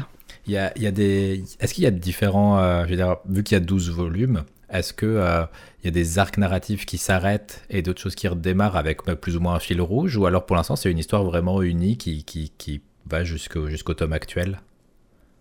Euh, Je dirais que c'est quand même une grosse histoire. Je, je, suis en train de réfléchir, mais il y a des phases, on va dire, mais tout est lié. Et non, tout est organique. Je pense que c'est vraiment plus chronologique à, à, fil rouge ou à thématique. D'accord. Ouais, non, c'est. Avec des personnages moins stupides que euh, la moyenne. Euh, oh non, mais. Mais même, même dans. Parce qu'en fait, il y a. Et c'est ça qui est bien aussi, c'est qu'il n'y a pas deux camps, les gentils, les méchants. Il y a plusieurs camps. Hmm. Euh, il y a l'équipe qui est frais, Coco, etc. alors là, il y a une espèce de système de royauté, parce qu'on là, on, il y a tout un, tout un bout de l'histoire qui se passe dans une certaine ville, et dans cette ville, bah, il y a, d'autres personnages, évidemment. Il y a tout un système avec, des, avec un, roi qui a l'air d'être, lui, pas sorcier, mais en même temps, il a une espèce de sorte de magie un peu bizarre, qui n'est pas censé euh, se rencontrer avec l'autre magie. Ok. Euh, donc ça aussi, c'est quelque chose qui est interdit, c'est de mixer ces deux trucs-là ensemble. Sauf que lui, évidemment, il veut mixer les deux parce que bah, ça donne plus de pouvoir. Donc ça aussi, c'est euh, intéressant comme thématique. Et euh, il y a aussi la police des sorciers, on va les appeler comme ça, qui, on pourrait croire, sont des gros cons. Mais en fait, pas, pas tant que... Enfin, c'est pas, euh, pas manichéen, vraiment, ils sont... Ok, ils régissent les sorciers et si tu fais une erreur, bah tu dégages et ça c'est terrible. Mais en même temps, euh, ils ont des personnalités et euh, le fameux chapitre Trigger Warning se est sur une des policières qui a vécu de l'abus sexuel et, et, son chef qui est vraiment, comment on peut appeler ça Dark Sasuke. D'accord. Donc l'être, l'être un petit peu, enfin qui est taciturne, qui parle pas beaucoup, qui est vraiment en mode full valeur, euh, il, suit la, il suit les règles, euh, il faut pas en déroger, tout ça, donc il est vraiment très euh, binaire, on va dire. Mhm. Et ben là, il n'est pas si binaire que ça parce qu'il soutient à fond son, son, acolyte et il l'aide, donc il reconnaît sa souffrance et il vient l'aider, enfin il, il, la soutient à fond et je trouve ça trop cool de la part de quelqu'un qui, parce qu'il serait, on pourrait presque croire qu'il serait capable d'enfreindre les règles si euh, pour son acolyte en fait. Donc il a quand même de la morale euh, de gauche, alors qu'il est foncièrement de droite. Voilà. Bah oui, par sa fonction. Euh, c'est ça. Et non, même, même ces personnages-là qui vraiment, on pourrait croire que c'est vraiment la police bête et méchante, elles ont quand même des, des sous-arcs ou des, ou des sous-intrigues qui, qui montrent qu'elles sont humains et humaines et que bah, elles vivent des trucs pas cool euh, et c'est bien écrit, c'est pas forcé, euh, c'est pas tire-larme non plus parce que c'est pas. Euh, c'est c'est réaliste. Ce, ces trucs, enfin, tout ce trigger, trigger warning, je le connais. et, et c'est très très bien écrit. Et, et à chaque fois, en fait, j'ai choisi entrée plat dessert. Ils sont pas choisis au hasard. C'est souvent parce que c'est porté par des femmes. Mhm. Et en fait, c'est ça que je veux montrer, c'est que souvent, dans les œuvres portées par les femmes, c'est plus émotionnel, mieux écrit, plus réaliste. Ah oui. Euh, et on est plus touché, en fait, euh, je trouve, par les thèmes abordés. Euh, parce qu'il y a une, une authenticité, soit du cœur, soit de, du vécu, quoi. Ouais. Donc voilà, c'est aussi pour ça que je voulais choisir l'atelier des sorciers parce que je pense que l'autrice, c'est ce qu'elle fait, c'est ce qu'elle dit. Et en plus, c'est extrêmement bien dessiné. Donc vraiment, il y a le fond, la forme. Ouais, il y a, y a tout. C'est ça. C'est et en plus, c'est beau, c'est mignon. Euh, il y a des thèmes forts, mais ils sont pas. Euh, euh, enfin, ils sont réglés de manière douce en plus. Il y, a des, y a des moments où, au lieu d'aller dans l'affrontement, les personnes essayent de, contourner, d'avoir des compromis. on n'est pas toujours. C'est pas un shonen, on n'est pas dans la bagarre, il n'y a pas d'ennemis de plus en plus forts. C'est vraiment beaucoup plus réaliste en vrai que, que bien, des, bien des mangas que j'ai lus. D'accord. Euh, justement, comme il y a notamment cette, euh, des, thématiques parfois un peu, euh, un peu dures et qui sont précisées, où le, lecteur, lectrice sont, sont, prévenus par des trigger warnings, mm. est-ce que pour des parents qui seraient justement du coup intéressés pour faire découvrir à leurs enfants, leurs ados, l'atelier des sorciers, est-ce que ça te paraît adapté? Je dirais pour des enfants de plus de 11, 12 ans. Ok. Après, je suis un peu nulle en enfant. je, découvre un peu ce que c'est avec mes nièces. Euh, mais ouais, je pense que c'est des sujets quand même assez adultes. Ouais. Donc, euh, pas avant un certain âge. Et de toute façon, enfin, la recommandation toujours, c'est surtout ce qui est possible sur des mangas, peut-être lisez-les d'abord oui. Euh, et puis comme ça, vous verrez à la limite. Euh, et puis savoir s'il y a des sujets où ça peut être bien d'en discuter après ou euh, de pouvoir. ça peut être mm. une porte d'entrée pour justement aborder certaines, comment dire, certaines problématiques et les normaliser aussi dans le discours. Ouais. Donc. Mais... c'est vrai que j'y avais pas pensé, mais effectivement, pour des enfants, ça pourrait être génial de voir qu'il n'y a pas que l'affrontement, que la bagarre, euh, que la, colère. Euh, mhm. Qu'il y a beaucoup de discussions, il y a beaucoup de. Les gens discutent, s'excusent, euh, reviennent sur leurs propos, ils s'écoutent. Ouais, c'est pas Twitter. Oh waouh L'atelier de Twitter. ouais, c'est l'inverse de Twitter, effectivement. donc, ouais, effectivement, ouais j'avais pas pensé pour des enfants ou des ados, mais c'est vrai que c'est. C'est tellement différent de ce qu'on a l'habitude. Enfin, pour moi, de ce que j'ai l'habitude de voir euh, en tout cas dans la fantasy, mhm. euh, qui, est, ce qui est censé être mon genre de, prédilection en plus. Je, c'est vraiment pour ça que j'ai été conquis, c'est vraiment euh, cette différence de traitement dans la résolution des personnages entre eux, avec l'histoire et, les émotions qui sont convoquées. Donc ouais, pour les pour des, des, ouais, des enfants, bah faut connaître ses enfants pour savoir si ça leur plaira et s'ils sont capables de d'encaisser, sachant que les premiers tomes sont quand même très ok. Hein. Le trigger warning, il apparaît au dixième ou onzième tome. D'accord, oui, ça commence avec une ambiance plutôt, plutôt légère. Euh. Ouais, ouais, ouais, c'est... Ça va. les premiers tomes, euh, les premiers adversaires, entre guillemets, c'est un dragon, donc euh, ok. Ok. Bon, va falloir que je me plonge dedans parce que c'est bien sympa de les offrir à ma femme, mais si moi je les lis pas derrière, au moins qu'en plus comme ça j'ai un bénéfice dans les cadeaux que je fais, donc c'est tout bénéfice. Là j'attends, elle aura le 12e volume, ce sera un de ses cadeaux à Noël. De toute façon, euh, elle va pas écouter ce podcast, donc je peux le dire, il y aura pas de souci. il faut le sortir après toi, Elsie. Mais oh, mais même hein, de toute façon, euh, je la connais. Euh, je, je, je, ne parle pas des sujets qui, enfin, ce sont pas des sujets qui la, qui, l'intéresse particulièrement. Puis elle entend assez ma voix en journée. Hein. Je pense qu'elle n'a pas besoin de se, de se, taper ça en plus quand elle est dans le métro tranquille euh, et qu'elle veut peut-être écouter du calendra euh, pour euh, se, se, faire sa petite bulle et être bien. Est-ce qu'il y a quelque chose que tu souhaites rajouter sur l'atelier des sorciers Non, je crois que j'ai tout dit. Bon. Eh ben, C'était un très très bon et beau menu. Merci, merci beaucoup de, de, ce que tu nous as concocté aujourd'hui, de, de, tout ce que tu nous as présenté. Euh, c'est moi. Bah, c'est moi, ça m'a fait bien plaisir en tout cas de, pouvoir partager tout ça. Pour, euh, pour rappel, donc on a démarré en entrée avec le groupe euh, de musique Calandra, puis nous avons abordé le film de Mariam Touzani, Le Bleu du Caftan, et nous avons terminé avec le manga L'Atelier des Sorciers et son tome 12 qui vient de sortir. Vous pouvez retrouver des liens vers tout ce qui a été abordé dans la description si vous vous plongez dans une des œuvres qui a été évoquée aujourd'hui. N'hésitez pas à nous le dire. Euh, ça fait toujours plaisir, et à l'invité, et à moi-même. On est d'accord hein, Oui. voilà.